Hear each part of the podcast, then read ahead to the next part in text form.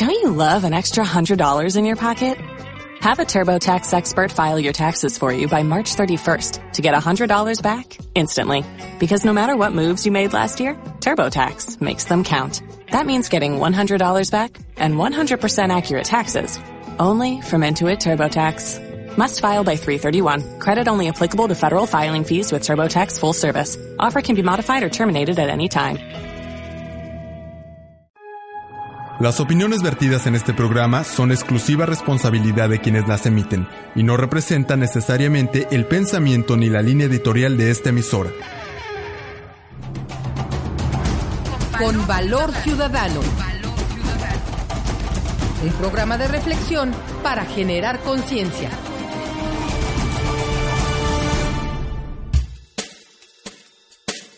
Muy buenas tardes, estimados amigos Radio Escuchas. Su servidor, Eduardo Lara Peniche, les da la más cordial bienvenida a este su programa Con Valor Ciudadano, un espacio de análisis para hacer conciencia, en el que abordamos temas de interés para la ciudadanía en un esfuerzo más por mejorar nuestras condiciones de vida y sociales.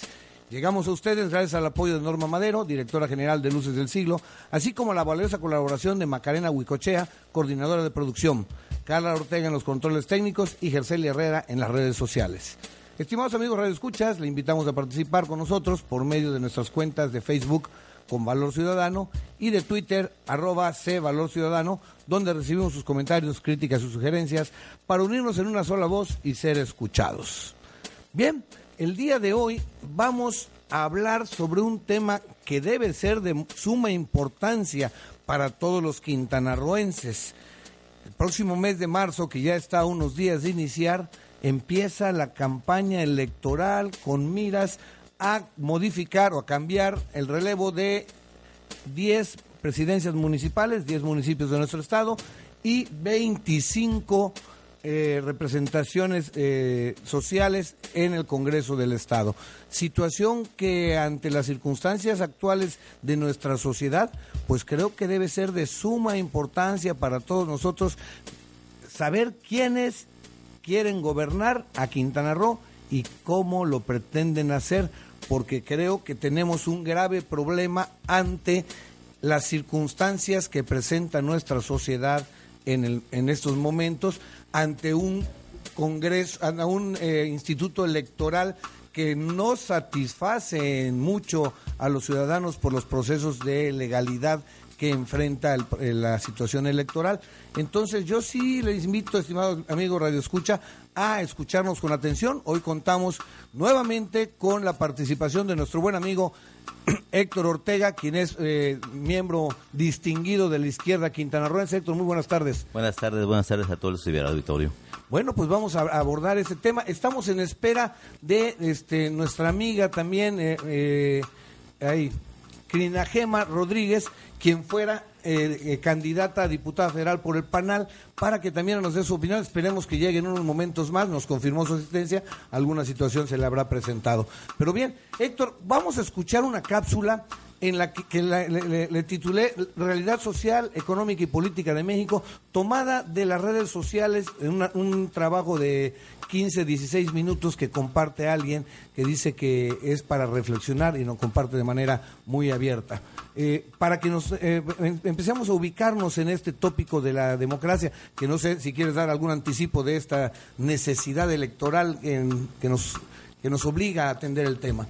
Bueno, la verdad es que nada más como comentario antes de escuchar la cápsula te diré que eh, sigue desgraciadamente en nuestro país, no solamente en el Estado, pues sigue todavía habiendo esa violación constitucional que no permite que las elecciones sean libres, eh, equitativas y este y, bueno abiertas, ¿no? O sea, eso no se va, no se ha dado todavía y difícilmente se dará por la forma en que están detentando el poder en este momento las mafias que nos desgobiernan. Y entonces aquí donde nosotros tenemos como ciudadanos la obligación de analizar estos procesos, estas circunstancias y tomar decisiones para actuar. Bueno, por supuesto. Pues vamos a escuchar la, primera cápsula del día de hoy para entrar en materia. Y el número de pobres aumenta en México. De acuerdo con cifras del Consejo Nacional de Evaluación, el COVENAL, durante 2010, 4 millones de personas cayeron en la pobreza para dar un total de 52 millones en la actualidad. En México cada vez son más las víctimas civiles en hechos relacionados con la llamada guerra contra el narcotráfico. Miles de ellos son niños. El 43% de la población de 15 años o más no cuenta con una educación básica completa bueno, en el Centro de Análisis Multidisciplinarios, las cifras que tenemos del número de pobres, de los 112 millones que hay en México de habitantes, nosotros la cifra que tenemos es que hay 92 millones de mexicanos en algún proceso de pobreza. Esto es México. Esta es nuestra realidad. Nuestro país atraviesa no solo una crisis económica, sino una crisis que alcanza la mismísima estructura del tejido social una nación sin identidad que se colapsa lentamente. Como toda enfermedad, el primer paso es a sincerarse y reconocernos como una sociedad profundamente enferma. Todos nos preguntamos, ¿qué acciones podemos tomar? Pero para ello hay que entender quiénes somos, de dónde venimos, cómo es que hemos construido esta realidad. Hemos de comenzar por ahondar en nuestro pasado y que éste nos revele el presente, para entonces poder visualizar nuestro futuro.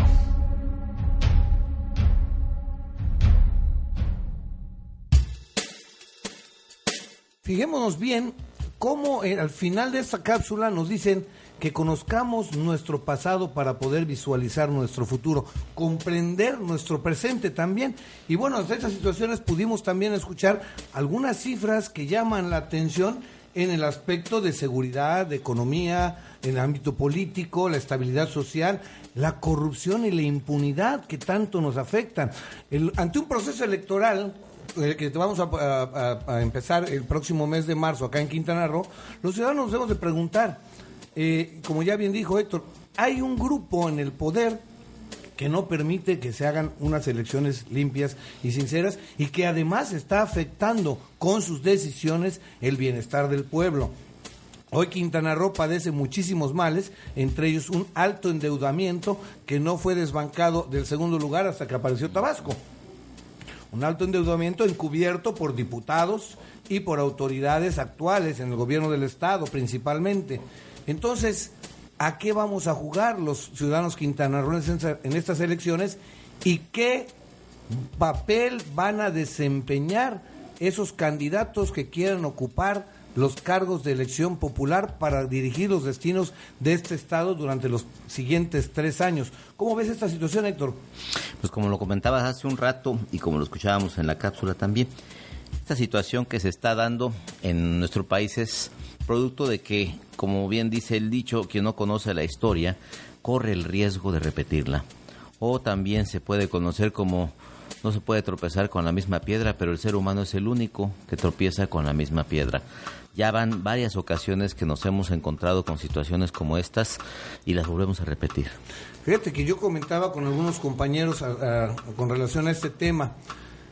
A mí me llama mucho la atención porque el proceso presidencial, electoral presidencial del año pasado, fue un proceso, como bien dijo el IFE, totalmente transparente.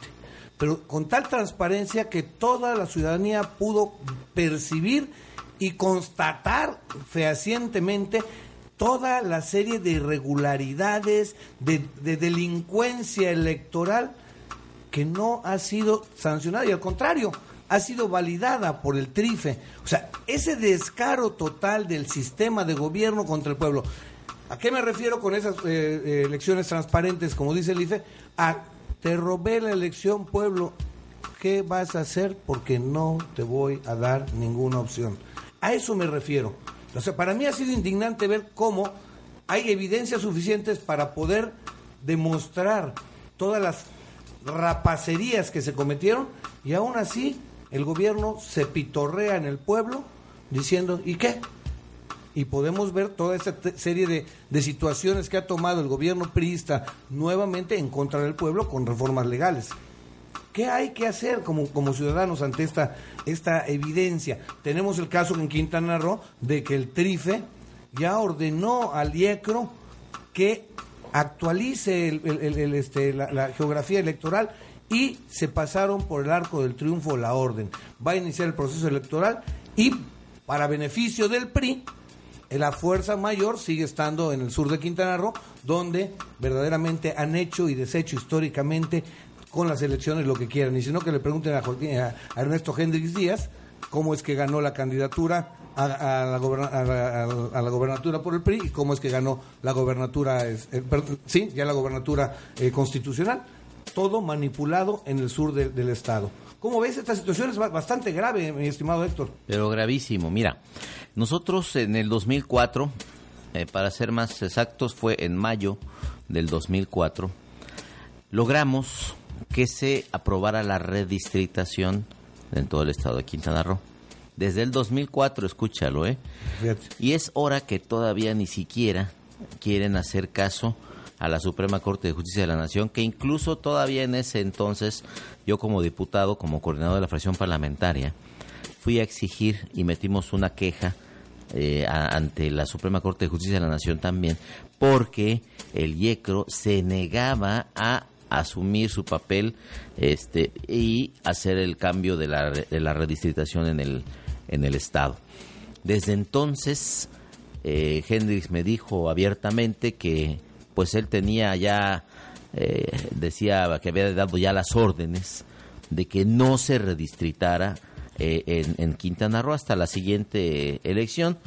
Y bueno, vino la siguiente elección, que fue en el 2008 y al final no se hizo absolutamente nada. Como hasta la fecha, ¿no? Como siguen hasta la fecha, siguen en desacato total. El IECRO, básicamente, creo que ya se dio cuenta de que tienen patente de corso, pueden hacer lo que quieran y nunca van a hacer absolutamente nada por aplicar esa redistritación que la Corte ya se los ordenó, pero está demostrado que eh, la Corte eh, también es parte de sus instituciones, de las instituciones de ellos, y obviamente les dejó a los gobernadores caciques, como en el caso de Roberto Borge, los dejó que hagan lo que quieran, y los anteriores no se diga, ¿no? Pero ya los gobernadores ya prácticamente son eh, caciques, dueños de habidas y haciendas, amos y señores de sus estados, y los deja la Suprema Corte de Justicia de la Nación que hagan y deshagan. Entonces, eh, nos vamos a encontrar con que el IECRO definitivamente no va a hacer ningún cambio porque las órdenes que seguramente ya dio el gobernador para que no se haga la licitación porque no le conviene al PRI, eh, así se van a cumplir. Fíjate qué interesante. Y después hay un caso muy interesante a nivel nacional con el incremento de estos eh, de esa policía comunitaria que tiene asustadas a las instituciones, diputados, senadores y miembros del eh, gobierno federal y varios estatales están asustados que porque que no tiene autoridad el pueblo para autodefenderse. Discúlpenme si aquí estamos viendo que la, la ley le obliga al, al IECRO a redistritar y no lo hace por los pantalones, caprichos y embustes del gobierno en turno, por favor, el pueblo tiene en todo derecho el inalienable, más bien, tiene el inalienable derecho en todo momento de modificar su gobierno. Así lo dice el artículo 39. Y entonces estas gentes no le hacen caso. Viene un proceso electoral, ellos quieren que entonces nada más vamos a votar, a simular una democracia para que pongan a quienes dé su regalada gana. Así es, ya tienen ahí los fajos enormes de, billetes para comprar la elección como sucedió a nivel federal. Enrique Peña Nieto llegó mediante un fraude electoral eh, orquestado de la manera más burda, dejando muchísimas huellas a través de Monex, de Soriana, las triangulaciones que se hicieron incluso desde África y de Europa, el lavado que da la, que, te da la, la idea de que actuaron como igual en el lavado de dinero. O sea, cómo se triangularon las operaciones para poder hacer que Peña Nieto esté en donde está ilegítimamente sentado. Pues lo mismo van a hacer aquí. Ya vieron que lo pueden hacer a base de billetazos. En, el caso de, Quintana Roo me parece que es mucho, muy grave también porque, bueno, va a haber este, elecciones igual que en otros tres estados y la tónica va a ser esa en el PRI.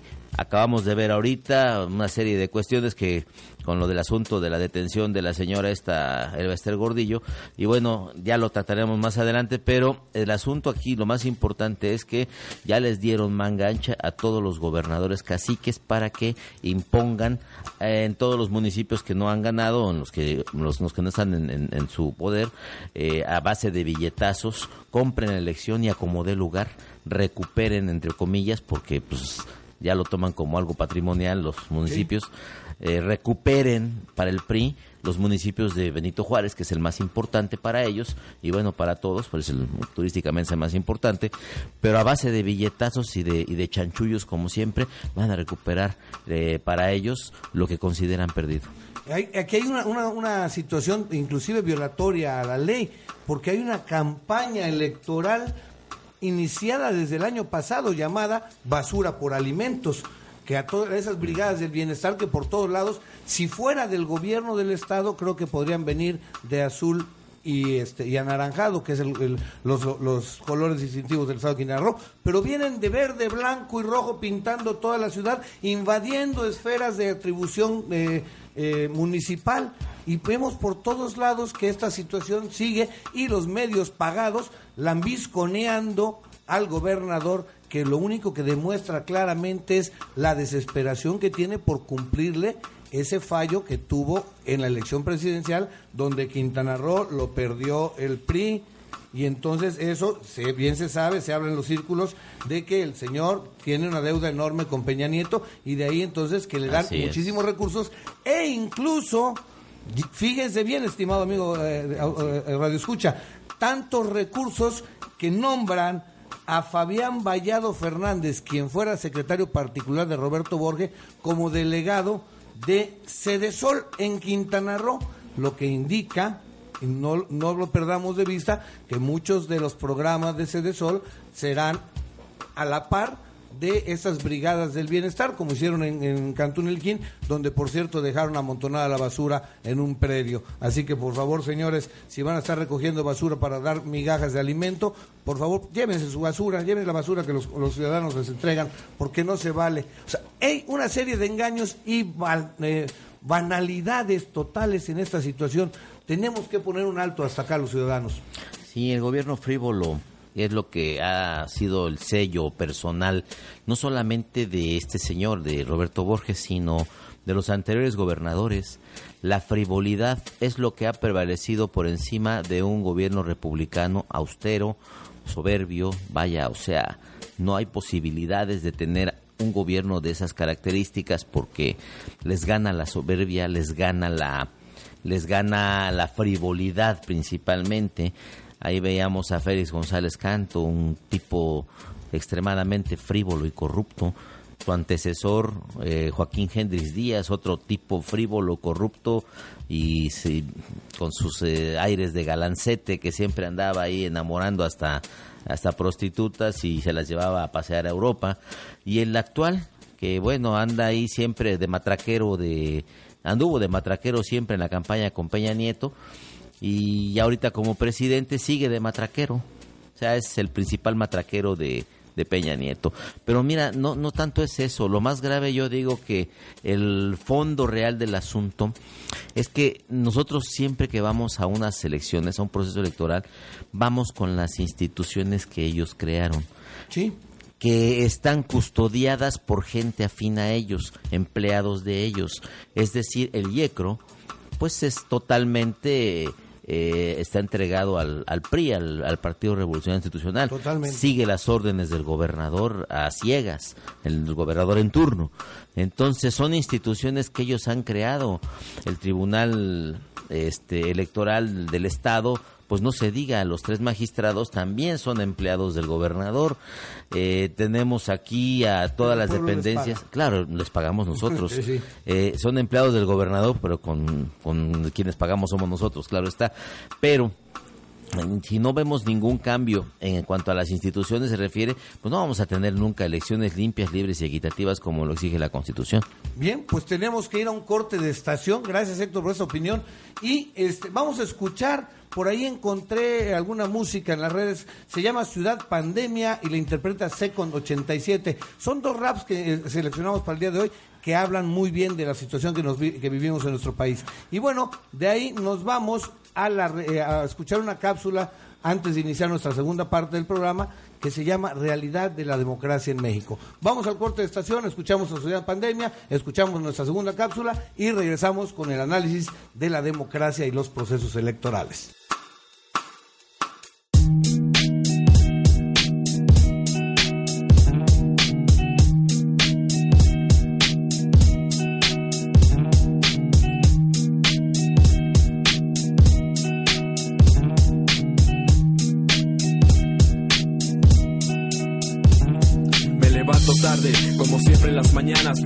Residencia donde aquí no pasa nada. Cuando sales allá afuera te cambia la realidad.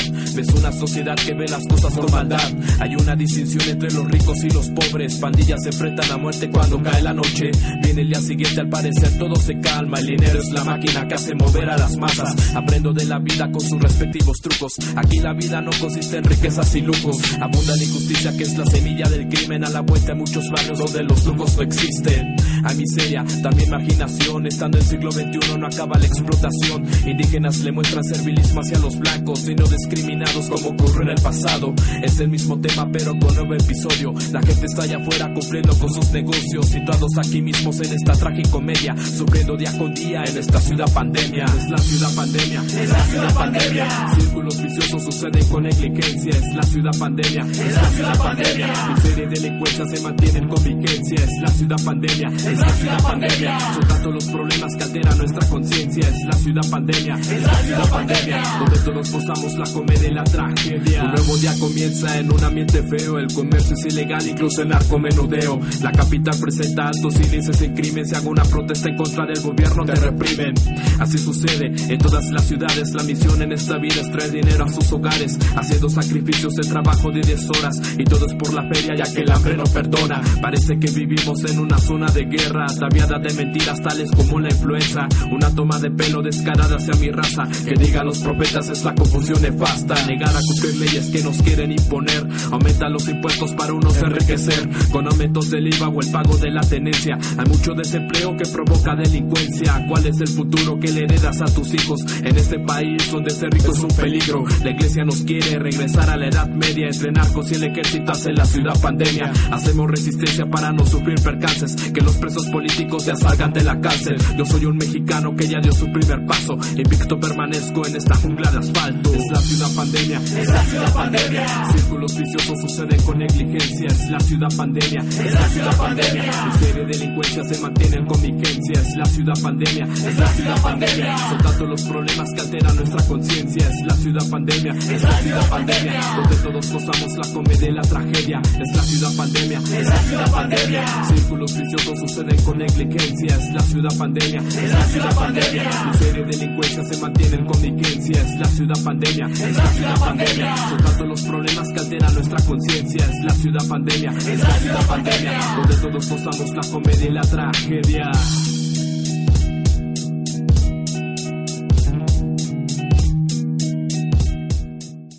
Radio Luce. La luz de la radio. Radio Luce. La luz de la radio. Haciendo radio, haciendo ruido. Con valor ciudadano. Un programa de reflexión para generar conciencia. Hemos tenido presidente tras presidente y muy pocas cosas realmente han cambiado a favor de la mayoría de nosotros, los ciudadanos. De hecho, las políticas al día de hoy cada vez dejan más relegado el bienestar de la mayoría. Entonces, ¿qué es lo que no funciona aquí? ¿Realmente sirve de algo votar? ¿Existe una democracia real? Y si no es así, ¿qué es lo que tenemos? Hablar de democracia es enmarcar eh, la problemática mexicana de entrada ilusión, en una alucinación muy bien manufacturada por los medios. Los representantes finalmente acaban escogiendo a, a quienes les prometieron para ganar en sus campañas, ¿no? Son como promesas de campañas y, y la gente que queda al mando, digamos, el que, los que toman las decisiones son personas que ni les importa. Los procesos electorales en México no han sido limpios, han sido golpes de Estado. Eh, a la presidencia llega quien sanciona con carta blanca el consulado y la embajada norteamericanas. No llegan quienes no están aprobados por el Departamento de Estado. Por eso los políticos, las promesas que hacen, los compromisos que hacen, son microcompromisos que no resuelven nada de manera estratégica. Ya no hablemos de estructural. No tenemos una historia democrática en el país, tenemos al contrario una historia de abusos, de sobreexplotación. Es un Estado autoritario, es un Estado que no admite el sistema electoral, es un Estado que ha ido logrando corromper estrato tras estrato a todos los congresos, Eh, o sea, no, nuestra democracia verdaderamente es muy instrumental y muy limitada. Entonces, yo no veo que este proceso electoral eh, vaya a dar por consecuencia el cambio de estructuras. Tenemos que buscar formas de cuestionar inclusive el proceso electoral. Este proceso electoral legitima ya una sociedad enferma. Y la participación en cuestiones políticas, la acción política tendría que ir muchísimo más allá de un voto a la hora de las elecciones, ¿no? Los cambios más sustanciales que ha sufrido nuestro país no han sido impulsados por políticos, han sido impulsados por ciudadanos que con un gran esfuerzo orillan a estos políticos a ceder. En México hemos vivido durante siglos un sistema patriarcal que promueve la idea a través de las instituciones religiosas, la educación y los medios de que hay una figura paternal todopoderosa que controla y es responsable de todo lo que nos sucede en nuestras vidas, liberándonos así de nuestro propio poder de decisión, de nuestra cualidad de individuos independientes, manteniéndonos en el estado psíquico de un infante que depende de la autorización de su padre para ser él mismo. Este infante ha crecido y se está dando cuenta que es un adulto. Y con esta cápsula pudimos entender claramente por qué aparece el movimiento juvenil denominado Yo Soy 132. Porque tristemente, hay que reconocerlo, las generaciones más grandes no hemos dado respuesta positiva al futuro de nuestros jóvenes. Les estamos heredando una sociedad en total crisis, sumida en la, en la corrupción, la impunidad y la impotencia de la gente por cambiar las cosas. Ya bien se dijo, en México los cambios no se han dado por iniciativa de los políticos, los cambios a favor del pueblo, sino ha sido el luchar, el devenir diario de la gente por tratar de cambiar esa realidad cruda que somete al pueblo a condiciones de vida sumamente criticables, a explotación, a enajenación que son producto de un modelo económico importado para que unos cuantos se enriquezcan y el mayor, la mayor parte del pueblo sufra. Entonces, ante esta realidad, nuestra sociedad ya protesta. Los medios lo critican, lo descalifican. Nuestros jóvenes están organizando. Tienen un gran problema. Como de, las, de los programas educativos, como bien se dice en la cápsula, se manipulan para mantener al pueblo sometido. Entonces, en los programas educativos se ha quitado todo lo que sea preparación política, filosofía, lógica y conjuntos, civismo, eh, y las corrientes filosóficas sociales. El marxismo, leninismo, comunismo, socialismo, eso ya no existe en los, en los planes y programas de estudio. Y nos guste o no, es parte de la historia. Y para poder conocer nuestra realidad, necesitamos ver de dónde viene y eso es parte de nuestra, de nuestra historia muy, eh, muy natural de esta sociedad. Héctor, tenemos una situación democrática mucho, muy crítica porque los medios nos dicen una cosa, en los planes y programas de estudio de formación cívica y ética nos dicen cosas similares a los medios, pero la realidad nuestros jóvenes la ven totalmente opuesta a esas ideas eh, rosas de nuestros libros y de los medios. Fíjate que estaba leyendo, ya que hablas de los medios, una de las formas que siempre utilizó el PRI, que ha seguido utilizando y que la van a volver a utilizar en esta ocasión, es la autocensura que les van a aplicar a todos los medios de comunicación. Ya lo dijo incluso el propio Peña Nieto, dice que estaba buscando eh, suavizar los temas tan graves por los que estamos atravesando en el país y que vamos a tratar de dar mejores noticias, dijo él suavizar los temas. Eso de suavizar los temas en los medios, pues es la censura vil y llanamente dicho no es otra cosa más que la censura. Ya en este momento, si te das cuenta, este Eduardo, no hay, ya no hay prácticamente ninguno de los medios de comunicación, ya casi te habla de la violencia tan terrible que existe en el país, que nos dejó de herencia Felipe Calderón y que también tampoco te están hablando de la delincuencia que está creciendo cada vez más, que los asaltos en carretera son cada día más graves, que hay una inseguridad total, que aumenta el desempleo, que aumenta el hambre, que aumenta la desesperanza de la gente y que todavía estos miserables se van a aventar el tiro de aumentar el IVA y de vender Pemex. Y aplicar la medicina y alimentos Claro, también. claro, por supuesto. Lo van a aumentar y lo van a aplicar a medicina y alimentos, que para que haya una mejor este, contribución de todos eh, eh, a, a la participación federal. Porque que me disculpen, si Fox y Calderón, ¿cuánto dinero le han devuelto a todas las instituciones, a todas las empresas? Ya lo, ya lo están sacando precisamente ahorita el auditor superior de la Federación, este señor Juan Manuel Portal.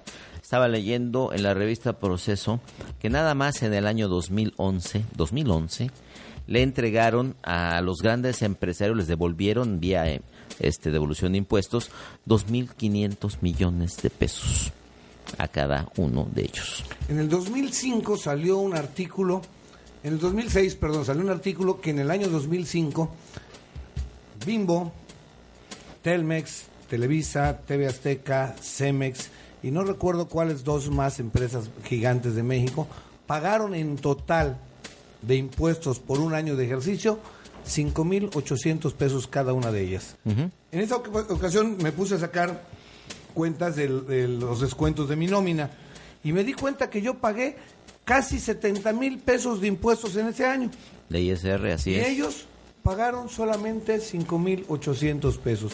Y entonces luego dicen, esos gober- malos gobernantes, que hay que combatir la, este, la, la informalidad económica. Oigan, pues cómo caramba quieren combatir la informalidad económica con esas eh, groserías, ¿no? Claro, pero además son tan cínicos que te dicen, es que de acuerdo a las leyes este, tributarias en el país, todos tenemos que pagar, estamos obligados a pagar impuestos. Pues claro que sí, pero eh, no todos estamos obligados a recibir tampoco eh, la devolución de los impuestos como lo reciben los grandes empresarios. Y ante Por un- ejemplo. Sí, sí. Y ante un proceso electoral que se avecina, la pregunta a los ciudadanos sería, ¿está usted de acuerdo en seguir soportando este tipo de arbitrariedades, como es el caso, por ejemplo, del Dragon Mart? Ya se demostró con evidencias suficientes la serie de irregularidades e ilegalidades con las que se aprobó el proyecto. Ya el mismo Félix González reconoció obviamente la- esculpándose y lavándose las manos que el proyecto original no era este, que los empresarios ya hicieron otra cosa y entonces que él ya no tiene nada que ver. O sea, que no nos vengan con cuentos, todos sabemos bien cómo se manejan esas cosas. Todos sabemos que por debajo del agua hay muchos millones de dólares. Como aquel video en el que el Niño Así Verde salió recibiendo dos o tres millones de dólares por autorizar un proyecto que devastó, devastó la naturaleza en Cancún. No, no recuerdo si es uno de la zona hotelera, este, no recuerdo el nombre, donde se rellenó manglar y el niño verde recibió dos millones de pesos para que después irse a festejar muchos años después y este y que lo agarran y lo llevan al torito. O sea, no es posible que sigamos los ciudadanos impávidos ante toda esta burla y pitorreo de los gobernantes en contra del pueblo. Viene un proceso electoral y les vamos a creer ante estas eh, situaciones que nos comenta el buen amigo Héctor Ortega y lo que vemos diariamente en los periódicos a pesar de esa autocensura. ¿Cómo ves, Héctor, esta situación? El pueblo debe seguir creyendo en, en- en algo, ¿en qué? Fíjate que aquí se impone contar una, una pequeña anécdota que sucedió eh, siendo yo diputado. Fuimos a, al municipio de Felipe Carrillo Puerto, aquí en el estado de Quintana Roo, eh, y platicamos con una señora, mm, decía que tenía 78 años en ese tiempo, pero la sabiduría que emanaba la señora de verdad que me dejó impresionado. El sentido común de la señora que no sabe leer ni escribir. La señora no sabía leer ni escribir, pero lo más im- impactante para mí en ese momento fue lo que dijo. Dice, aquí nada más, ah, pero además no habla muy bien español, su lengua materna es el maya, pero, pero cómo se dio a entender perfectamente bien lo que quería decir la señora. Dice, aquí nada más nos vienen a visitar los políticos cada tres años.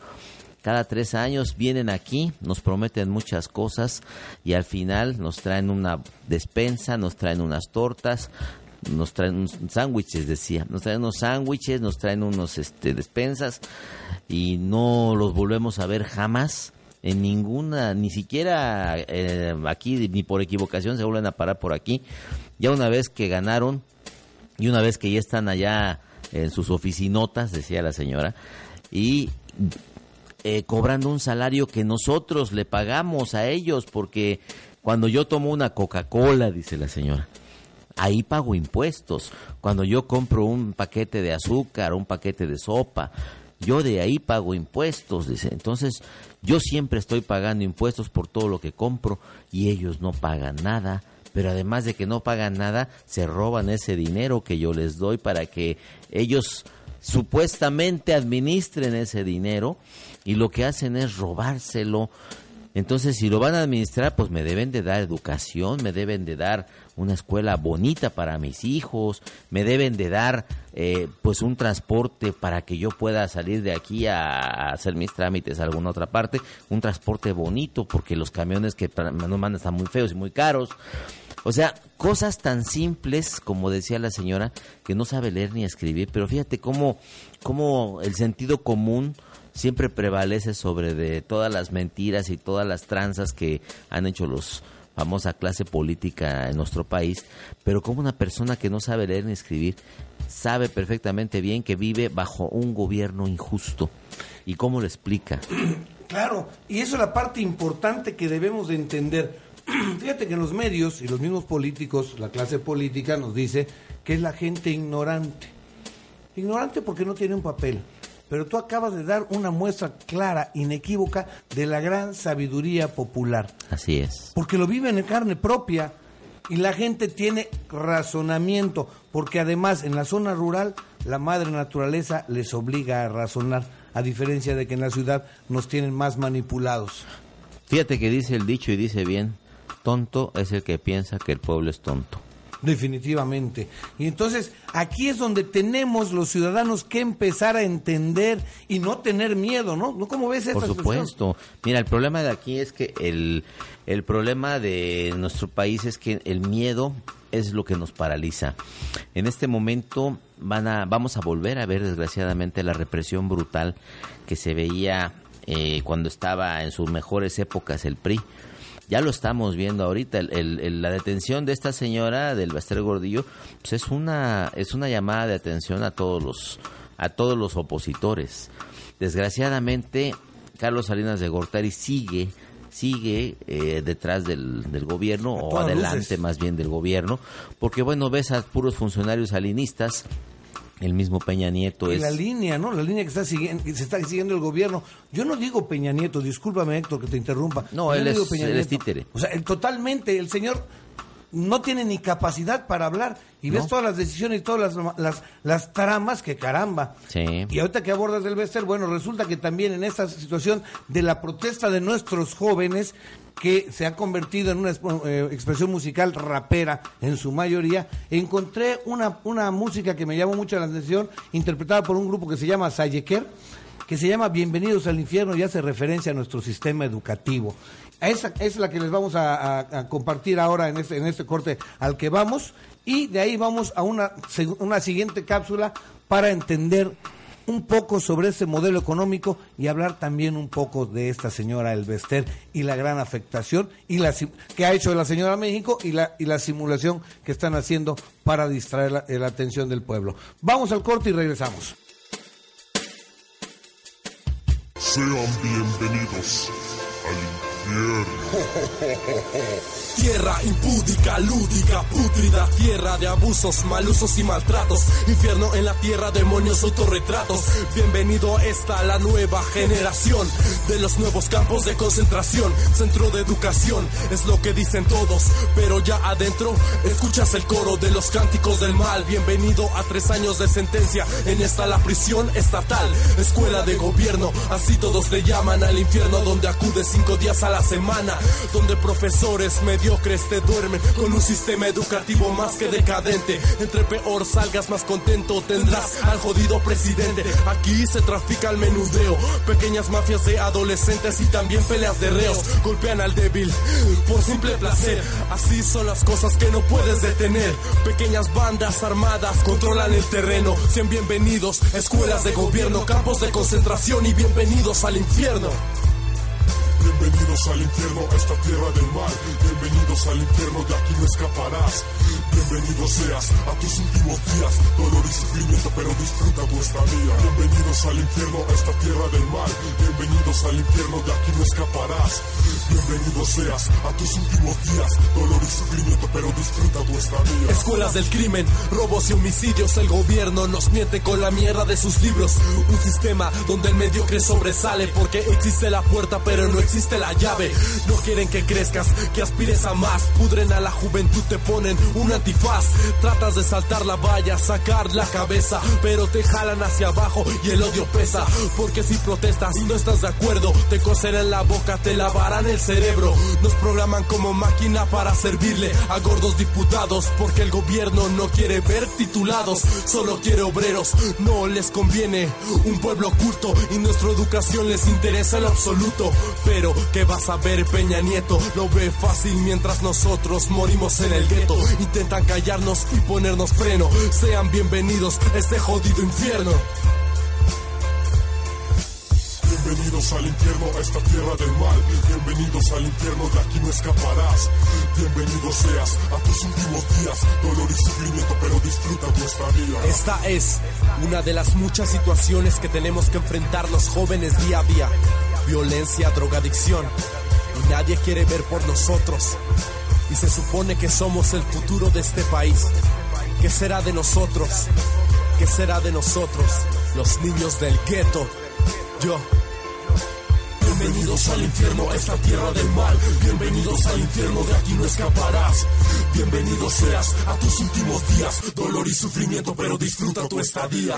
Radio Luce. La luz de la radio. Radio Luce. La luz de la radio. De la radio. Haciendo radio, haciendo ruido. Con valor ciudadano.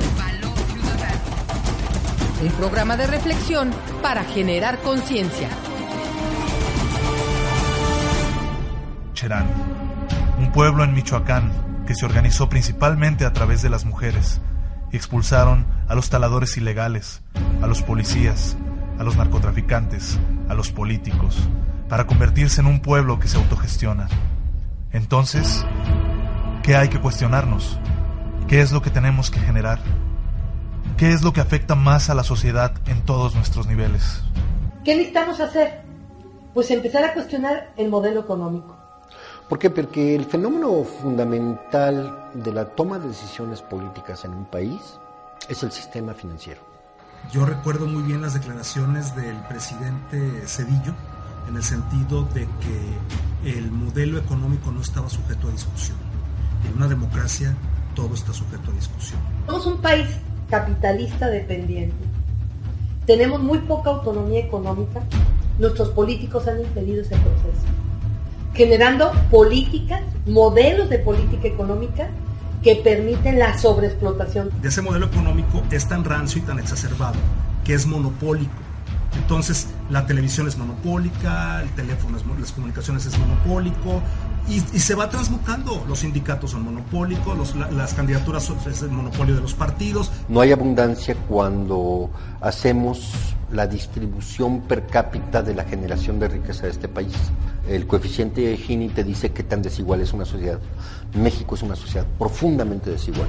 Hay un estudio de Richard Wilkinson que dice, estudió 20 países, los más desarrollados del mundo, y llegó a la conclusión y la comprobó de que los países más desiguales son los que sufren más patologías sociales. En una sociedad que está tan descompuesta a nivel social, donde no hay identidad, no hay hermandad, los mexicanos estamos matando. Y nos estamos matando por hambre. El problema de las jerarquías mexicanas, de la élite mexicana, es que ya deshumanizó a la población.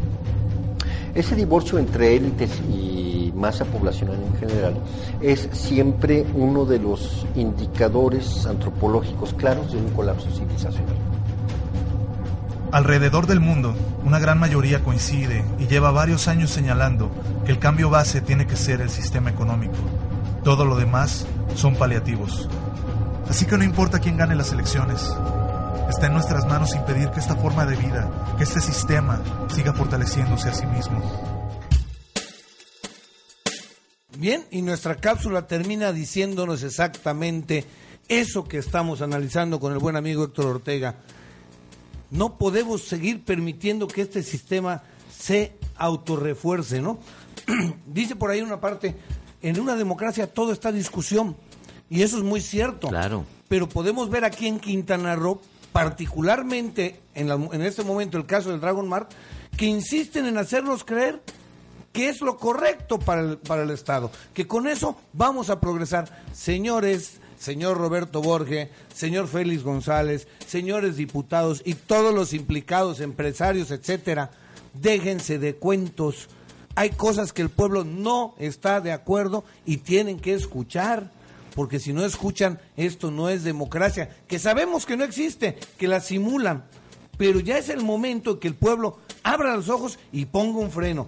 Tenemos el Dragon Mar, tenemos el cambio de horario que Roberto Borge, junto con esta señora empresaria, no recuerdo su apellido, este, eh, Cristina Alcayaga, simularon la la- las encuestas para que desde, este para que la, la- también una- la, la diputada senadora este por Quintana Roo este no recuerdo cuál fue cuál de ellas este hicieran la faramaya y nos van a enjorquetar un cambio de horario que nadie quiere pero como a ellos se les ocurre y sus intereses económicos se van a ver beneficiados, pues entonces nos van a enjorquetar algo que no queremos. Está Isla Blanca, el desarrollo de Isla Blanca, quitándole eh, privilegios a los, a los ejidatarios, está la friega de Holbox. O sea, hay infinidad de situaciones que nos afectan. ¿Y todo por qué? Por un modelo económico que no es suficiente para satisfacer las necesidades del pueblo, de un modelo económico neoliberal, de una aldea global que solo depreda el bienestar del pueblo y los recursos naturales de una nación.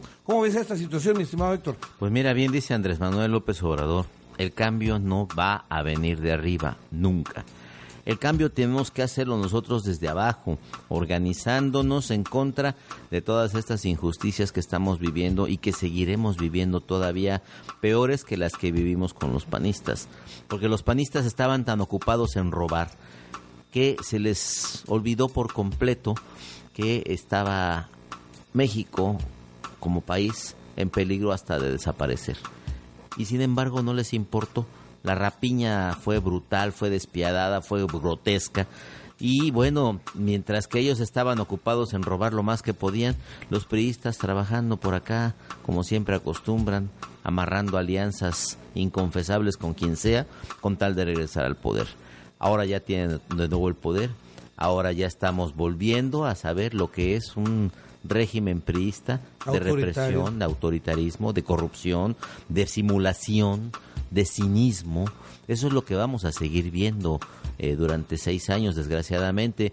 Y si el pueblo se organizara, si el pueblo despertara, probablemente esos seis años no se terminarían con ellos aquí. Porque ya de verdad el país está que no aguanta absolutamente nada. Esta situación que viene de la venta de Pemex y el aumento al IVA a medicinas y alimentos, va a ser el acabose para el país. Y yo no sé qué tenga que pasar en nuestro país para que la gente despierte y para que la gente diga hasta aquí, basta ya de tanta corrupción, basta ya de tanto saqueo impune a la nación. No sé qué podrá pasar. Estamos organizándonos ahorita lo que lo más que podemos dentro de el Movimiento de Regeneración Nacional, pero desgraciadamente encontramos muchísima apatía por parte de la gente y el sistema lo sabe, por eso se comporta como lo está haciendo. Por eso Salinas regresó por sus fueros una vez más y por eso está llevando los hilos. La conducción del país está en manos otra vez de Carlos Salinas y, y toda la pandilla de, de malhechores que, que viene junto con él. Y desgraciadamente no veo que, haya, que vaya a haber algún cambio eh, a mediano plazo ni a corto plazo, a menos que la gente se levante y exija sus derechos. Fíjate que eso me llama la atención y es cierto, ¿no? Eh, definitivamente, eh, para mí, Carlos Salinas de Gortari está, es el que gobierna en México. Así es. Escondido gobierna en México, es muy claro. El pobre señor Enrique Peñanito, y digo pobre porque, caramba, él, él- él vive de sus fantasías, pero debe ser muy desagradable que te, estén regañando a cada rato y, ordenando qué vas a hacer. Pero bueno, esta situación verdaderamente es preocupante.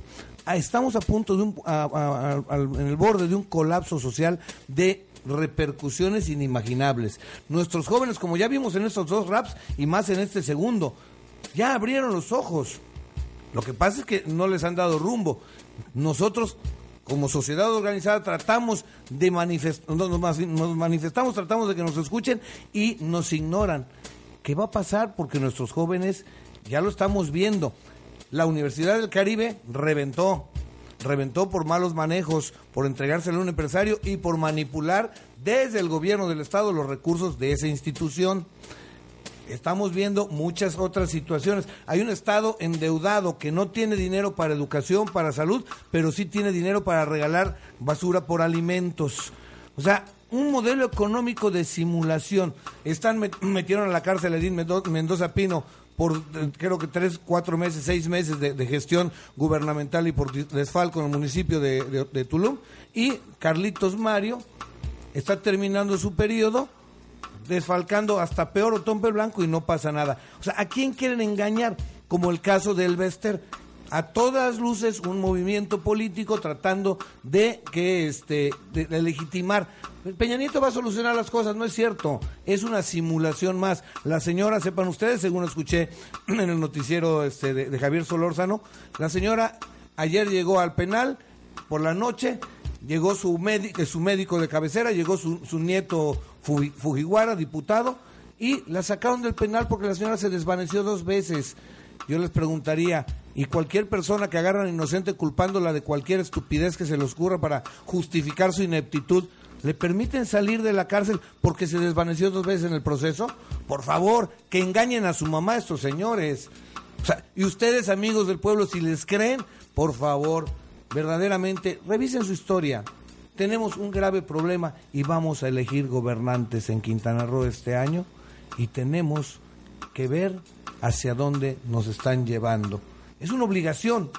Como ciudadanos tenemos que analizar esta historia. La historia reciente, ya no le pido que analicen más atrás de 20 años. En los últimos 20 años, ¿qué ha sucedido en nuestro país? ¿Qué ha sucedido en nuestro Quintana Roo? ¿A dónde nos han llevado? Héctor, ¿cómo ves la situación? ¿A dónde nos han llevado? No, seguimos todavía en la prehistoria política en relación a cualquier otro país medianamente civilizado. Mira nada más tan solo en, en otros países ya de América Latina, de Sudamérica, de Centroamérica, vemos que ya ha habido liberación del pueblo y aunque a muchos no les guste, el simple hecho de que en Venezuela eh, haya un presidente pues que todo el mundo lo ve como un loco y demás, folclórico y no sé qué tantas cosas más le han dicho, pero el Señor ha sabido conducir a su pueblo hacia una mejor vida. Ahí está el caso de Evo Morales en Bolivia, ahí está el caso de, Rafael Correa, el caso de Brasil es uno de los casos más representativos, con Lula en los periodos que estuvo como presidente, eh, creció enormemente, se convirtió realmente en el gigante de, toda esta parte de América y ahorita con Dilma Rousseff está en la misma situación, sigue creciendo, sigue el eh, combate a la pobreza, pero ya sí lo están combatiendo en serio, porque los gobernantes obviamente provienen de izquierda, no no hay simulaciones como las que estamos viviendo aquí. Entonces, si la gente cree que comprando su voto con 500 pesos y una despensa, el PRI ahora que ande en las calles ya haciendo esto en el proceso electoral, si creen que con eso va a cambiar su forma de vida, yo les pediría que, que, que lo piensen realmente, porque no va a haber ningún cambio con esas situaciones, con esas actitudes tan, tan retrógradas que estamos viviendo aquí en el país. Necesitamos un cambio, sí, un cambio urgente en el país. Necesitamos que ya el pueblo se apodere de su propio destino y no permitir que siga habiendo más PRI. El PRI, Partido Revolucionario Institucional, ha demostrado durante más de 80 años que únicamente les interesa el saqueo descarado a la nación, el robo brutal y vil y descarado, y muera quien muera. No tienen ni pizca de humanidad, son tipos que están eh, educados, por decir así entre comillas, para servir al gran capital y no para servir a los intereses del pueblo. La gente debe reflexionar su voto y si de veras quiere que su vida mejore, ni un voto al PRI. Definitivamente, comparto. Ni al PAN. Ni al PAN. Pero entonces aquí te viene una pregunta directo y a ropa ¿Y en el PRD? El Hay mucha gente que nos ha defraudado de la izquierda. Por supuesto. El PRD dejó de ser ya la izquierda, que era la esperanza de cambio en nuestro país. Porque ya se volvieron clase política. Hoy estaba viendo las fotografías, eh, ayer, perdón, estaba viendo las fotografías de un Jesús Zambrano, un Jesús Ortega, en la promulgación de la ley de educación. Con su presencia están avalando estas tropelías de las que vamos a estar al rato eh, luchando en contra de ellas. Una de ellas es que se van a acabar los libros de texto gratuitos, por ejemplo. No, y tú hablas de Jesús Zambrano y Jesús y Jesús este Ortega. Ortega. Y nuestra senadora, eh, nuestra senadora Luz María Beristain publicando en Facebook que la reforma educativa es una maravilla. Así es. Qué vergüenza. Yo le puse a la señora que le invito a estos micrófonos para que venga a decirnos cuál es la maravilla de esa reforma educativa que ella ve. Así es, por eso, por eso te digo, mira, ya el, el PRD desgraciadamente perdió completamente el rumbo. Desde hace muchos años, no No apenas son de ahorita. izquierda ya, No, ¿eh? de ninguna manera. Es más, yo escuchaba una entrevista hoy en la mañana de Miguel Barbosa, el coordinador de los senadores, en el que está lamentándose de que hayan detenido al Bester Gordillo. Lamentándose de eso. O sea, el señor no sé en, en dónde vive? en que, o sea, está fuera de este mundo el tipo, pero también alabando las grandes bondades de la reforma educativa y de la reforma laboral y que con la reforma a las telecomunicaciones México va a estar a la vanguardia. Es otro caso que hay que Otro caso, analizar. las telecomunicaciones. van a acomodar, porque ahora todo el mundo va a tener que comprar televisión de pantalla plana, si no, no va a tener señal de Así televisión. es. ¿Y cuánto le va a costar? Y el pueblo no tiene para eso. Y entonces va a venir un programa que le llaman el apagón analógico, donde el gobierno va a destinar miles de millones de pesos para que honestamente hablemos sin, eh, eh, sin pelos en la lengua, para que una serie de empresarios se enriquezcan vendiendo, aparatos electro- eh, electrónicos y para que otros idioticen a la gente por medio de sus programas eh, manipuladores. Así es, ya está todo programado porque como lo decíamos hace un rato, el sistema es así. El sistema solamente ve sus propios intereses y no les importa el bienestar de la gente, en lo más mínimo. Bueno, pues nos tenemos que ir a nos- a- se nos acaba el tiempo y esto que acabas de terminar de, de comentar, mi estimado Héctor, pues me gustaría que dieras un final a nuestra gente sobre este proceso electoral, tu visión, qué es lo que podemos hacer. No sé si Morena va a participar de, de manera independiente acá en Quintana Roo. ¿Qué podemos hacer los quintanarroenses para frenar este, estos abusos del gobierno y del sistema para eh, nuestro bien? Bueno, mientras tanto, lo primero que se les pide es que no voten por el PRI. Es lo más importante. O sea, que no se dejen engañar por una despensa y por este programa de basura por alimentos que promueve un gobierno chatarra como el de Roberto Borges. La otra, definitivamente Morena no va a participar. Morena no va a participar porque no hay las condiciones para hacerlo, porque estamos viendo que también el PRD está total y absolutamente entregado a otras causas que no son las del pueblo. y el P- y el PT, ¿no? Con Hernán Villatoro, eh, de Palero De también Palero del PRI, claro. descarado. Descaradamente. Eh, eh, Gregorio Sánchez financiado por el PRI para, para dividir a, a- a lo que queda de, de izquierda. Así es. Entonces- el panorama no es muy halagüeño. Lo que estamos viendo ya en el último de los casos, y desgraciadamente me pesa decirlo, pero es así, de los menos eh, peores que puede haber en este momento son los actuales que están gobernando en Quintana, en Cancún, perdón, que viene siendo el PRD, que con todo y que acabo de decir que ya no responde a los intereses de la gente, pero si lo comparamos con un PRI, definitivamente es, hace menos daño. Ahora hay que estar pensando en un gobierno que te haga menos daño en vez de estar pensando en un gobierno que te va a dar el bienestar que mereces, porque además esa es la función principal de cualquier gobierno, administrar tus recursos para que tú tengas un mejor, una mejor calidad de vida. Pero desgraciadamente no podemos hablar de eso. Estamos buscando al que menos daño nos ocasione. Bien, pues esa es la invitación que yo comparto con el buen Héctor. Hagamos una reflexión sobre toda esa bola de gente que va a venir a querernos lavar el coco.